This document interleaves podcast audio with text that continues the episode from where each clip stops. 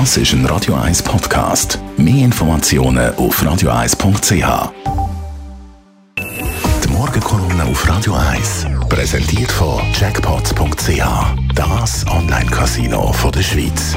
Jackpots.ch. So geht Glück. Einen schönen guten Morgen. Ich konnte es kaum glauben, als ich am Mittwochnachmittag am Bundesrat bei der Pressekonferenz zugelassen habe. Sieben Jahre und vier Tage ist verhandelt worden und jetzt beschließt der Bundesrat, und zwar der Bundesrat allein, Ende der Übung, wir brechen die Verhandlungen ab, das Rahmenabkommen ist tot. Das Dossier ist zeitweise liegen gelassen worden und man ist den Eindruck auch nicht los worden, dass der Bundesrat konzeptlos vor sich eingeschoben hat wie einen heißen Herdöpfel. Ich finde es unglaublich, dass wir in der Schweiz über gut schauen und alles Mögliche abstimmen. Aber eines der wichtigsten Abkommen der letzten Jahrzehnte, über das wird nicht abgestimmt. Die Vorlage ist nicht einmal ins Parlament gekommen. Für das Vorgehen, für das Demokratieverständnis und die Mutlosigkeit fehlt mir das Verständnis. Aber an einem gewissen Punkt hätte doch der Bundesrat einfach können sagen gut, mit Zugeständnis können wir nicht mehr rausholen in den Verhandlungen, jetzt bringen wir die Vorlage ins Parlament. Und man hätte dann allenfalls der EU immer noch können sagen können, das Volk und das Parlament lehnen bei uns die Vorlage ab, wir brauchen neue Verhandlungsmöglichkeiten. Vor was hat der Bundesrat Angst?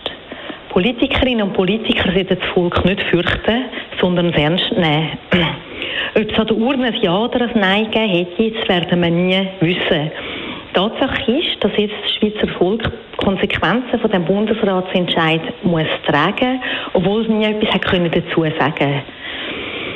Das Schweizer Volk hat bis jetzt allen Vorlagen zu den bilateralen Verträgen mit der EU zugestimmt. Und das Mal sind wir nicht mal gefragt worden. Die Verhandlungen sind von Anfang an von einigen Kreisen schlecht geredet worden, obwohl die EU der Schweiz einige Zugeständnisse gemacht hat. Die SVP hat sich zurücklehnen weil andere ihre Arbeit übernommen haben.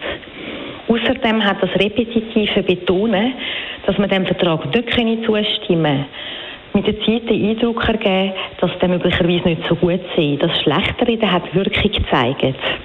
Ich erinnere mich da an den Staatsvertrag mit Deutschland zum Fluglärmstreit. Damals hat der Bundesrat Moritz Leuenberger einen Vertrag ausgehandelt und der ist auch schlecht geredet worden. Alle haben gesagt, ja, man hätte halt besser müssen verhandeln, ist nicht gut verhandelt worden.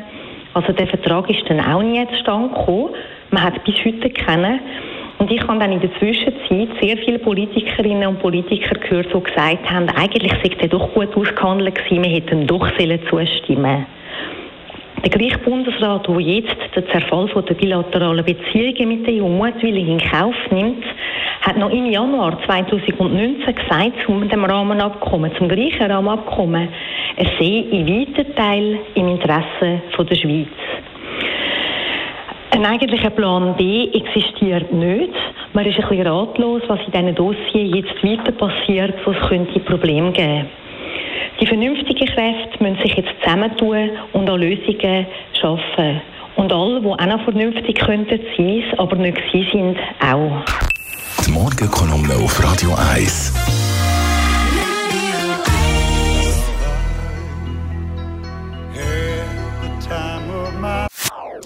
Das ist ein Radio 1 Podcast. Mehr Informationen auf radio1.ch.